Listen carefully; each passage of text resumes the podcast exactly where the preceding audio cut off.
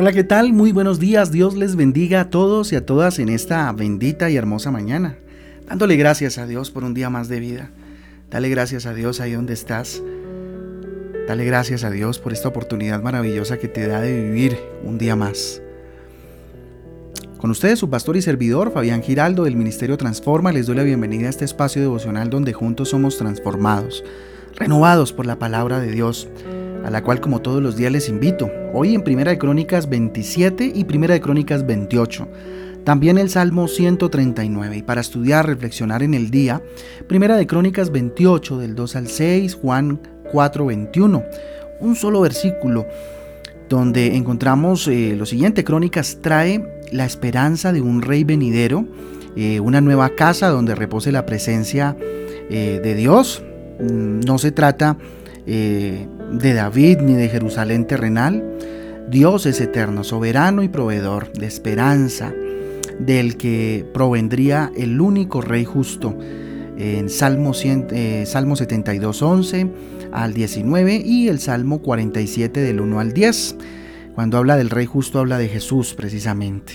Yo les invito entonces que vayamos a Primera de Crónicas 28.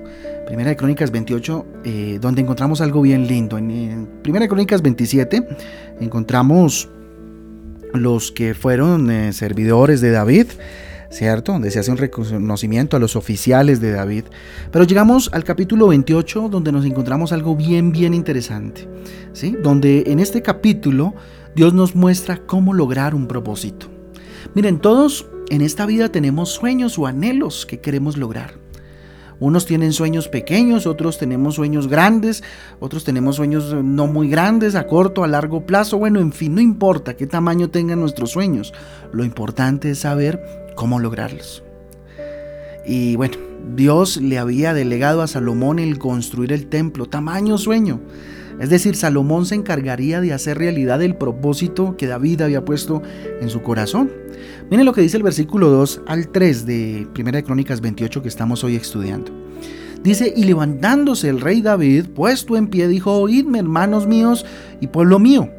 Yo tenía el propósito de edificar una casa en la cual reposara el arca del pacto de Jehová y para eh, el estrado de los pies de nuestro Dios y había ya preparado todo para edificar.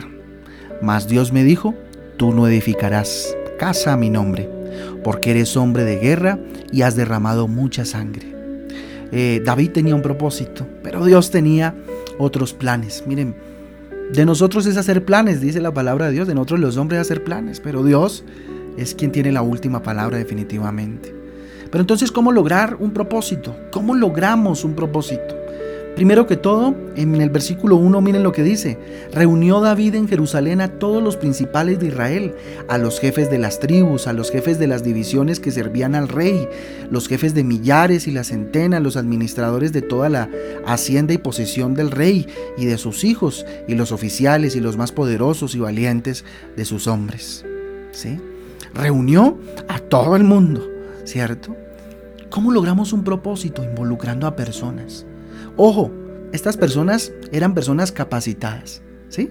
Entonces, ¿cómo lograr un propósito? Involucrando a personas capacitadas o con deseo de capacitarse. Para lograr un propósito no basta contar con personas que quieran ayudar nada más. Es importante, es necesario, claro, pero también es necesario que tengan las condiciones para ayudar o al menos para que, que tengan el deseo de aprender. Y esto es bien importante. Si tenemos propósitos en familia, que cada uno se capacite en algo. Si, por ejemplo, el propósito es espiritual, que uno eh, se capacite en la adoración, otro en la alabanza, ¿cierto? Y todos tengan ese deseo, que le pidan a Dios que a través del Espíritu Santo les capacite en dones espirituales para enriquecer la espiritualidad de la casa, de la familia. Si estamos hablando ya de un negocio y esto, es necesario capacitarse. Es necesario que constantemente estemos capacitándonos en lo que Dios ha puesto en nuestro corazón. ¿Cuál es tu propósito y de qué personas te quieres rodear? De personas capacitadas o de personas que quieran hacerlo, que tengan el mismo sentir tuyo y el mismo propósito. Versículo 3. Mas Dios me dijo, tú no edificarás casa a mi nombre, porque eres hombre de guerra y has derramado mucha sangre. En este punto encontramos algo interesante, y es que es necesario conocer nuestras limitaciones para alcanzar propósitos. Ser humildes y reconocer que somos limitados. No todo lo que quisiéramos hacer lo podemos lograr. Dios mm, a todos nos hizo de maneras eh, diferentes. Los seres humanos somos eh, complementos los unos de los otros. Por eso es necesario que si tú estás casado sean un equipo, reconozcan sus limitaciones, cómo mi esposa puede cubrir la limitación que yo tengo, cómo eh, tu esposo eh, cubre esa limitación. Pero es necesario reconocerlas. Para de esa manera entonces el otro, eh, Dios a través de la, de la otra persona, sea tu esposo, sean tus hijos, sea el equipo con el que trabajas, sean esos que ayuden. Recuerdo a Moisés mirando a los amalecitas pelear contra los de Israel y levantando sus manos y cómo prevalecía Israel sobre los amalecitas mientras él mantenía sus manos arriba, pero hubo un momento en que se cansó y eso se volvió un limitante para él, bajó sus manos y entonces Amalek prevaleció contra Israel y entonces ahí estaba Aarón, que representaba a su familia. Aarón era su hermano y le levantó una mano mientras que la otra mano se la levantó eh, eh, el otro personaje que estaba ahí con ellos, Ur que representa, representaba al pueblo, a la iglesia. Miren que somos complementos para ayudarnos. Y dice que hubo firmeza hasta el amanecer en sus manos. Si quieres hallar firmeza en tu propósito, es necesario involucrar a personas capacitadas y que quieran y tengan el mismo sentir tuyo, pero también reconociendo tus limitaciones y cómo los demás pueden ser complementos. Qué importante. Versículo 4. Pero Jehová, el Dios de Israel, me eligió. Ahí está hablando David. De toda la casa de mi padre, para que perpetuase, perpetuamente fuese rey sobre Israel. Porque a Judá escogió por caudillo y de la casa de, Judá a la familia de mi padre. Y de entre los hijos de mi padre se agradó de mí para ponerme por rey sobre todo Israel. ¿Sí? Miren, es importante, así como conocer nuestras limitaciones es importante, hay que conocer nuestras fortalezas. Hay que conocer cómo Dios se hace fuerte a través de mi vida, cómo se evidencian fortalezas y capacidades, dones, destrezas que Dios nos da. Miren, David no calificaba para construir el templo, pero tenía otra misión muy, muy importante. ¿Cuál era esa misión? Él sería el rey, el rey de manera perpetua. Aún hoy le dicen rey porque es su rey, el rey David. Si no eres bueno en algo, no te desanimes. Mira en qué si eres bueno y lucha para cada día ser mejor. No te desesperances, no te me achicopales, porque si tal vez has intentado con algo y no se te ha dado, de pronto mira en qué tienes fortalezas. ¿Cuál es tu fortaleza y explótala al máximo de acuerdo al propósito que Dios ponga en tu corazón? Examina cuáles son tus limitaciones, en, qué te puedes apoyar, además obviamente de Dios completamente, pero también mira las fortalezas, los dones que Dios te dio y, explótalos, permites a que salgan de ti, ¿sí? Acá hay otro punto importante en el versículo 9, yo les invito a que vayamos hasta el 9 de Primera de Crónicas 28, obviamente que es el que estamos estudiando. Abro comillas, dice lo siguiente, y tú Salomón, hijo mío, reconoce al Dios de tu Padre y sírvelo con corazón perfecto, con ánimo voluntario, porque Jehová escudriña los corazones de todos y entiende todo intento de los pensamientos. Si tú le buscares, lo hallarás, mas si lo dejares, Él te desechará para siempre. Así de simple. ¿A qué nos invita? A servirle de manera voluntaria. Primero a reconocer a Dios como nuestro Padre, como el dueño de nuestras vidas. Dice, y sírvele de corazón perfecto. ¿Sí? De corazón perfecto. ¿Cómo está tu corazón para servir a Dios a través del propósito que Dios puso en tu corazón servirle? Y dice, y un ánimo voluntario. ¿Sí? Un ánimo voluntario porque Jehová escudriña tú los corazones de todos, ojo, él sabe la intención de nuestro corazón, entiende todo intento de nuestros pensamientos por Dios.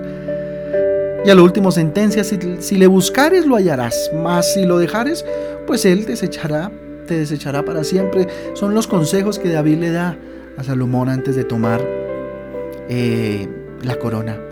Pero aquí hay alguna parte importante donde dice ánimo voluntario. Mire, la palabra voluntaria se ha convertido en una cascarita, ¿no? En la cual muchos siervos de Dios resbalan con facilidad cuando se les dice que servir o entrar en oración es voluntario.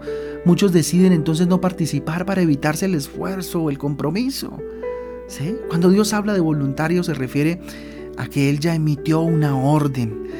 ¿Sí? Y es nuestra decisión si la cumplimos o no. Dios eh, cumple su voluntad. Eh, nos dio una orden de ser servidores de Él, eh, evidenciando la vida, el compromiso con Él, una relación con Él. De hecho, la gran demanda de la Biblia la obediencia. ¿sí? Pero nosotros decidimos si cumplimos o no. El hecho de obedecer eh, debe ser voluntario. No significa que no nos exime de las consecuencias de la desobediencia, pero es extremadamente voluntario. Hay un ejemplo que se me ocurre y es cuando alguien va en un vehículo, en un automóvil, en un carro, una moto, una bicicleta, en el semáforo, ¿sí? Y el semáforo está en rojo, le ordena que pare. Eso es una orden, ¿sí? Porque es autoridad vial. Más, eh, más es voluntario si él quiere parar, si la persona quiere parar eh, o quiere seguir derecho. Nadie lo presiona a que obedezca, a menos que haya un policía por ahí. ¿sí? Pero de todas formas debe, digamos, atenerse a las consecuencias de ser amonestado o sancionado por algún policía, ¿sí? O que tenga un accidente. Miren, hacerlo de manera voluntaria es hacerlo con agrado y alegría de corazón. ¿sí? Recuerda que Dios reconoce y conoce nuestros pensamientos. ¿Cómo hacemos las cosas? ¿Cómo hacemos las cosas? Pablo decía, todo me es lícito, mas no todo me conviene. Dios ha dado una orden y de nosotros depende el obedecerla o no. Versículos 11 y 12 dice, y David dio, dio a Salomón, su hijo, el plano del pórtico del templo y sus casas, sus tesorerías, sus aposentos, sus cámaras y la casa del propiciatorio. Asimismo, el plano de todas las cosas que tenía eh, en mente para los atrios de la casa de Jehová, para todas las cámaras alrededor, para las tesorerías de la casa de Dios y para las tesorerías de las cosas santificadas. Tremendo, ¿no? Mucho orden. Entonces, eh, aquí nos enseña algo bien, bien interesante acerca de cómo lograr nuestros propósitos. ¿Sí? ¿Cómo lograrlos? Eh, contribuyendo a que otros consigan su propósito. ¿sí? Miren, muchos de nuestros sueños o propósitos se pueden ver reflejados en el triunfo de los demás. David no tuvo problema en entregarle los planos, en entregarle en orden todo, para que cumpliera el propósito él, por el cual tal vez David había luchado y soñado durante muchos años, pero Dios le dio una orden y David obedeció. En el capítulo 20 de Primera de Crónicas 28 dice lo siguiente: Dijo además David a Salomón su hijo: Anímate y esfuérzate, y manos a la obra, no temas ni desmayes, porque Jehová Dios, mi Dios, estará contigo. Él no te dejará ni te desamparará hasta que acabes toda la obra para que para el servicio de la casa de Jehová. Tremendo. Y tomen esto como una promesa para ustedes. ¿Cómo alcanzamos un propósito? Esforzándose, manteniéndose animado y siempre estando dispuesto a actuar, para actuar en pro de ese propósito que Dios ha puesto delante de nosotros. Todas las cosas importantes cuestan, cuestan esfuerzo, cuestan mm, eh, ánimo, cuestan disposición, compromiso. ¿sí? Por eso son tan importantes. ¿sí? Nunca dejes de esforzarte por aquello que sueñas, por aquello que anhelas. ¿Sí? Anímate y esfuérzate. Y hoy Dios te dice manos a la, manos a la, a la obra. Si estabas esperando una palabra que Dios te está hablando, no temas ni desmayes, porque Jehová, Dios mi Dios, estará contigo. Él no te dejará ni te desamparará hasta que acabes toda la obra para el servicio de la casa de Jehová. Otro punto importante lo vemos en el versículo 21 cuando dice, He aquí los grupos de los eh, sacerdotes y de los levitas para todo el ministerio de la casa de Dios estarán contigo en toda la obra. Asimismo, todos los voluntarios e inteligentes para toda forma de servicio y los, y los príncipes y todo el pueblo para ejecutar todas tus órdenes. Tremendo. Para alcanzar un propósito hay que trabajar en equipo. ¿Cómo trabajan ustedes en casa? ¿Trabajan en equipo? ¿Cómo trabaja tu equipo de trabajo? Valga la redundancia, ¿trabajan en equipo? No creas que te las sabes todas. Pide ayuda. Forma un equipo. Pide ayuda a las personas que Dios ha capacitado para que te puedan colaborar. Eso es ser consciente de nuestras debilidades y de las facultades que otros tienen. Qué importante es entender esto. Vamos al versículo 8. Ahora pues, abro comillas, ahora pues, ante los ojos de todo Israel, congregación de Jehová, y en oídos de nuestro Dios, guardad e inquirid todos los preceptos de Jehová vuestro Dios, para que poseáis la buena tierra y la dejéis en herencia a vuestros hijos después de vosotros perpetuamente. Este punto es bien lindo. ¿Cómo alcanzo los propósitos? ¿Cómo alcanzamos los propósitos de Dios en nuestras vidas? Manteniéndose siempre en los mandamientos de Dios. Sí, manteniéndonos siempre atentos a la palabra de Dios y obedeciendo a Dios. Es Él quien nos ayuda a corregir nuestros propósitos. Es Él el que nos dice cómo hacerlo. Miren, Jesucristo sabe lo que queremos y Él nos ayuda a conseguirlo. Y nos sorprende porque a veces nos ayuda a conseguirlo mejor de lo que lo habíamos pensado. Miren, todos tenemos grandes o pequeños propósitos que alcanzar, pero solo unos pocos lo pueden lograr. Así que te invito a que dejes el egoísmo, reconoce tus limitaciones para corregir y reconoce tus fortalezas para seguir mejorando. Reconoce a Dios delante de tus caminos para que veas los propósitos maravillosos de Dios hechos una verdad y una realidad en tu vida. Vamos a orar, ¿qué les parece? Bendito Dios, te damos gracias, Padre mío.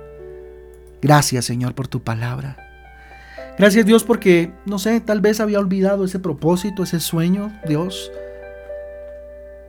Y hoy, bendito Padre, vuelve a tener vida, Dios. Gracias, Dios, por enseñarme, bendito Dios, cómo lograr un propósito, Padre. Pon en mi pasión, Dios. Pon en mi trabajo. Pone mi enfoque, Dios, concentración, tenacidad, ideas, creatividad. Señor, enséñame a ser persistente, a ser un servidor, a mejorar todos los días, Dios. Alcanzar, Señor, lo que tú tienes para mi vida. Yo le invito a que donde está usted ponga sus sueños en el altar de Dios. Dígale, Señor, acuérdate el sueño que tengo con mi hogar, el sueño que tengo, bendito Dios, con mi esposo, con mi esposa, con mis hijos, el propósito que tengo con mi equipo de trabajo. Ayúdame, capacítame, pero también capacita a aquellos, Dios, que van a estar a mi lado. Dios dame sabiduría para involucrar personas capacitadas o al menos con deseo de capacitarse con el mismo sentir que hay en mi corazón, bendito Dios. Ayúdame a reconocer mis limitaciones, a morir al ego, a morir al que yo me las sé todas, bendito Dios. Ayúdame, muéstrame en un espejo, como en un espejo, Dios, las tantas limitaciones que puedo tener, Dios. Pero también, Dios, muéstrame las fortalezas, papá. Potencialízalas a partir del Espíritu Santo, sin que yo pierda la humildad. Espíritu de Dios, ayúdame. Dígale, Dios, Poneme un corazón voluntario. Poneme un corazón perfecto, bendito Dios. Te reconozco como mi Padre, dígale. Escudriña mi corazón. Ordena mis pensamientos. Bendito Dios. Hoy te busco, papá, porque quiero encontrarte, Dios. Porque mi mayor propósito eres tú, encontrarme contigo, Dios. Padre, ayúdame a ser amplio, papá Ayúdame a amar a los demás, a contribuir en los que, que otros consigan sus propósitos. Bendito Dios, a no ser egoísta. Ayúdame a ser esforzado, esforzada, a mantener el ánimo, Dios, a que mis emociones no dependan de lo que otro diga, de las circunstancias, de las situaciones, que mi ánimo dependa de ti, papito lindo. A estar siempre dispuesto a actuar, dígale. Bendito Dios. Santo Rey, ayúdame y capacítame para trabajar en equipo, Dios. Gracias, Dios. Quiero mantenerme en tus mandamientos, Dios.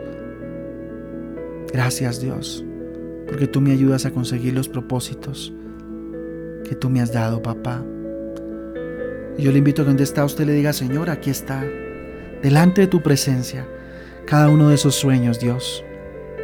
Cada uno de esos sueños. Yo bendigo, por la autoridad que tú me has dado como tu siervo, los sueños y propósitos de cada una de estas familias, en el nombre del Padre, del Hijo y del Espíritu Santo de Dios. Amén y amén. Familia Transforma, Dios me les bendiga, me les guarde, les mando un abrazo fuerte. Esperamos que este sea un día de ayuno maravilloso, consagrado para Dios y que Dios les hable a sus corazones en este precioso día. Los espero a las 6 de la tarde en nuestro Transforma en Casa. Un abrazo, les amamos, Dios les guarde. Chau, chau.